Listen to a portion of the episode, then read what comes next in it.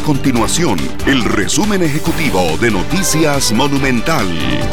Hola, mi nombre es Alejandro Meléndez y estas son las informaciones más importantes del día en Noticias Monumental. Un grupo de estudiantes se manifestó el lunes en las afueras de Casa Presidencial en Zapote para protestar contra las pruebas estandarizadas y los recortes al presupuesto en educación. El movimiento salió desde la Fuente de la Hispanidad en San Pedro y culminó en la Casa Presidencial. Las autoridades del MEP buscan que el Consejo Superior de Educación reduzca el peso que tienen las pruebas nacionales en la nota final de los estudiantes, el cual es del 40% actualmente. El Incofer dio a conocer que suspenderá el servicio de tren a Cartago a Oreamuno durante el próximo jueves y viernes debido a unos trabajos que se van a realizar en la zona.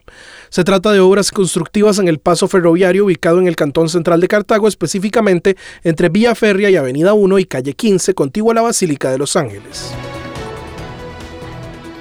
Estas y otras informaciones usted las puede encontrar en nuestro sitio web www.monumental.co.cr. Nuestro compromiso es mantener a Costa Rica informada. Esto fue el resumen ejecutivo de Noticias Monumental.